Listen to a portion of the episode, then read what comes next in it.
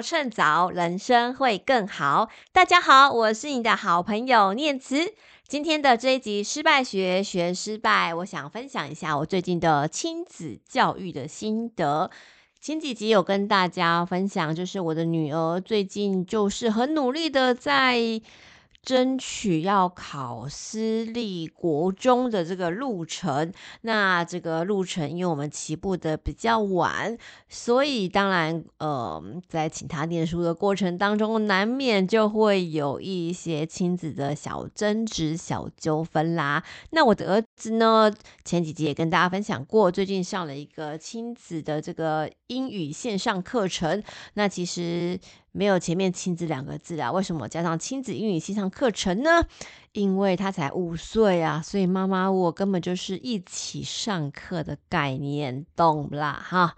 就是，唉。我也不是很想一人上课两人补啊，但是就是莫名其妙的变成两个人一起要上课，因为毕竟有些老师讲了英文，小朋友也许他的词汇量不够多，所以就变成要一起去上课。那我也是自己想就，嗯，小时候没有这样的一个本钱可以上英语线上课，那就当做弥补我自己小时候的小心愿吧，就只能够自己这样安慰自己啦。好，那你看一个五岁的小男孩。跟我家姐姐今年十一岁的小六小女生啊，每个人都成长过程当中都会遇到一不同的呃困境。那这样的困境到最后最困扰的就是爸爸妈妈嘛，因为就他们一旦生活学习发生了一些纠结的时候，爸妈就要。很努力的去试着做排解，好，那这时候呢，就会难免回想啊，他们小时候多么的可爱，然后，所以我家的姐姐和弟弟也很喜欢看他们小时候的照片啊。我每次睡前有时候翻到他们照片的时候，他们就很兴奋的跑过来说：“哦，我小时候好可爱哦。”那我会说：“对啊，你们小时候真的好可爱哦，你看那个走路都摇摇摆摆的，还会很。”可爱的说：“妈妈，我爱你。”哪像现在？然后这时候呢，我女儿就会抱怨，然后或是白眼跟我说：“妈妈，你很不公平哦！我现在也很可爱啊，为什么你要跟我说怎么长大变这样？”然后我就觉得很好笑啊，但是就会 也是妈妈的苦楚，你知道吧？就是。哎，为什么小朋友小时候天真无邪又可爱，长大之后意见那么多呢？好啦，但是我女儿抱怨的就是啊，为什么长大之后啊，当他长大之后，爸爸妈妈对他态度突然就不一样了。就是以前可能就只是希望他能够长高长大，然后现在会说，哎，你吃太多会变胖。就是你知道，明明就是一样是希望他长高长大，好好吃饭，现在会跟他讲，哎，你吃太多。然后，哎，你那个功课应该快点去写喽。然后，那个电视有看到就好，休闲娱乐有看到就好。那小时候都是希望他快快乐乐长大嘛，长大之后突然就要求变很多啦。所以，我有时候也会想啊，到底那个怎么长大变这样哦？这样的一个纠结，到底是父母还是孩子的问题呢？有时候觉得，哎，好像其实孩子也没什么改变啊，是不是改变的是父母呢？就像小朋友刚出生的时候啊，我相信哦，每个爸爸妈妈，像我怀孕的时候，我真的小孩生出来的时候，我只拜托老天爷让他那个四肢健全，然后有呼吸、有心跳，只要这样就好了。然后当小朋友开始学说话的时候啊，明明就他只是随便乱喊爸爸爸爸。爸爸的时候，然后全家人就会很欣喜若狂，然后甚至有一些长辈就说：“哇，真的很天才耶！那么年纪那么小就可以讲话了。”想说：“哎，他不就是随便乱讲话，然后不小心发出一个声音吗？”大家就会觉得他好像是很厉害的样子。后来呢，小朋友年纪越来越大，我们就开始要求孩子要有很好的课业表现，要长得很帅，长得很漂亮，要长得够高，要长得够瘦啊，要有才华，有能力。天哪，小朋友也很辛苦嘛，哈。然后，其实小朋友已经比他刚出生或是刚还。进幼儿园的时候都已经进步那么多啦，可是我们总是埋怨孩子做的不够多，做的不够好，然后甚至其实内心我们有一个地方是过不去的，就是我们很担心啊，孩子未来如果过得不好，会不会是爸爸妈妈现在做的不够多啊？所以很多时候，我们对孩子的要求，是因为源自于自己内心的不安跟恐惧，就是我们怕别人觉得我们做的不够多，怕别人觉得我们做的不够好。但是这样的一个怕别人觉得爸妈做的不够好的压力，真的应该放在孩子的身上吗？孩子有改变吗？孩子原本的样子好像现在也没有太多改变啊，只是因为他年纪变大了，身份不一样了，学习的环境不一样了，所以我们就会质疑他说：“诶，为什么你长大变这样？这样真的是好的吗？”我最近其实一直在思考这样的一个问题哦，而且我周遭。很多的女生，甚至是我妹妹啊，她自己也是觉得说啊，教养孩子真的很辛苦啊。就是她玩我们家的小朋友，她觉得哎很好玩，她也很喜欢带小孩。但是当她考虑到进入婚姻的时候，她就开始觉得很犹豫。那我周遭也有很多跟我一样很有成就的女生，长得也很漂亮哦，但是。他就会觉得啊，我好像从小到大都没有很办法满足到爸爸妈妈的期望啊。那我长大之后有了现在，我还是觉得我没办法满足爸妈的期望。那我要我还需要生到生一个小孩，然后来无法满足我的期望，这样再这样子过下去吗？然后相对也有一些爸爸妈妈啊，他。其实是很不快乐的。我周遭也有很多的爸爸妈妈是很后悔，他为什么要结婚，为什么要生小孩？因为觉得生养小孩根本就是牺牲自己的人生，然后要养育小孩，不能有自己的生活空间，所以沉重到很多人就是干脆不婚啊，或者是就不生小孩了。啊、我觉得教养小孩真的是一个还蛮 艰辛的路哦。但是其实教养小孩到底有没有一些比较简单的方法，然后让大家的压力不要那么大呢？我最近就有出版社推荐我看一本新书，这是一个韩国的儿童心智科的医生，他出了一本书叫做《本质教养》。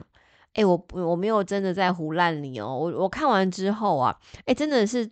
我觉得很有趣的地方是，我明明我的那个失败要趁早的粉丝专业呀，明明就有很多很多大量的亲子文章，但是出版社都不会寄亲子这样的书籍给我看诶，就是他们都会教我分享一些心理层、心理呃暖心的啊、励志的啊，然后或是学习的的一些。文的新书让我去做一些分享，我也觉得很诡异。嗯，到底我人设出了什么样的问题？为什么没有人要我分享亲子教养的部分呢？所以我一度也怀疑是不是我亲子教养方式有问题，所以出版社都不没有要要我分享新书这样啊。好啦，终于有个出版社看到我了哦，然后就请我分享这本本质教养的新书。那其实一开始我还是有点犹豫啊，诶，里面的教养的文章会不会很八啊？会不会？是那个我吃不下来，觉得跟我的教理念不太一样。哎，可是我看完之后觉得真心推荐，他们真的很很适合我。哎，就出版社也蛮贴，刚好推到一本很适合我的书。他其实哦，他的教养重点只有一个，真的，你是不是听到一个只有一个这件事情，就突然觉得哦，海阔天空，不会太太辛苦。就是呢，他说爸爸妈妈不要太紧张，只要你的基础教育教得好。孩子呢就会好好长大哦。听完之后是不是放轻松了？就觉得哦，我其实不太需要什么，呃，一百个教养方法，或什么百岁医生教你如何教养小孩。我干嘛那么累？我就没有想要学那么多啊。我只想自自然然让孩子长大这样子。所以这本书本质教养，它其实就是关键，就是呃，父母哦不需要对孩子费尽更多的心思，而是少操心才是正解。只要了解育儿方面真正重要的事情，而且确实落实，其他的事情呢，爸爸妈妈，你就算稍微放水，孩子也是可以自己长大的哦。好啦，那到底要怎么样回归到本职来做教养呢？这本书里面其实提供了还蛮多很有趣而且蛮实用的一些方法。那我自己认为，我平常有落实在生活当中的三个。方法，我这边跟大家做个分享，而且我觉得是我一直以来在我的粉砖上面也不断鼓吹大家去做的三个观念。第一个呢，就是请成为孩子眼中的幸福大人。父母们，拜托你不要抱着燃烧自己、丰富孩子的人生这样的想法，好吗？拜托你思考一下，我现在当爸爸妈妈的样子哦，会是我的孩子长大之后他想要成为的爸爸妈妈的样子吗？答案其实很简单呐。如果你现在过得很苦，过得很累，你每天跟孩子说：“你看我现在过那么苦，过那么辛苦，就是因为你害的。要不是因为你，我可以拥有更美好的人生。”哎，请问一下，你当你每天这样跟孩子抱怨，你觉得孩子未来会想当爸爸妈妈吗？当然不想啊。但是如果孩子看到现在当爸爸的你哦，可以过着独立自主的人生啊，然后可以看到你每天。很认真的经营生活，而且很快乐、很幸福的模样，让自己活成孩子想要成为的大人的模样，这样子就好啦。所以爸爸妈妈，你要孩子未来能够成为一个幸福的爸妈的样子，请你，请你，目前现在 right now。就是活成你自己想要成为的那个样子的人吧。只有你自己幸福啊，你的孩子未来才会觉得他有幸福的机会嘛。好，第二个呢，就是要感谢孩子的努力。但是这个感谢孩子的努力，绝对不是只称赞结果哦。我们常常对孩子说：“哦，我爱你，宝贝。”像我每天就会跟我孩子这样讲啊。但是我过去其实。呃，有一度哦，就是因为爸妈都是这样教育我的嘛，就是感谢他的结果，但是可能对过程没有太多的描述。后来我就慢慢的学习去调整，其实我们应该跟孩子感谢的不只是结果，我们更应该强调的是这个过程。谢谢你的努力，这件事情很重要。有时候我们常常觉得。孩子表现的不够好，比如说我们希望要考一百分，他竟然只考六十分，那他到底不见得四十分到底跑去哪里了？但是会不会孩子其实他原本只能够考五十分，最后他因为很努力所以考六十分，但是爸妈却把孩子的呃学习状况想得太好了，或者是把自己不切实际的一些想象灌输到孩子身上，所以我们忽略了孩子其实已经尽自己的努力，而且。非常非常尽力了。那如果我们因为这样子没有去看到孩子努力的过程，孩子在这样的一个过程当中一定会非常非常的挫败啊。所以，我们到底要怎么样表达感谢呢？啊，这公式很简单哦，就是我知道怎么样。好，这个怎么样就是孩子觉得不舒服或觉得困难的地方，但是呢，你还是很努力的，怎么样了？那个怎么样是具体的努力过程，然后最后就是真的很了不起耶，谢谢你。例如说，我知道你要先写作业才能看电视，让你觉得很不舒服，但是你还是很努力的把作业先完成了，真的很了不起。谢谢你，诶，这句话就是我现在每天跟我儿子讲的话。因为其实我现在回到家大概七点的时间，那我安排七点半上英语线上课程。他其实还要有幼儿园的一些小作业要写啊，或者甚至他想要看电视，而且被打断，他电小朋友都很不高兴。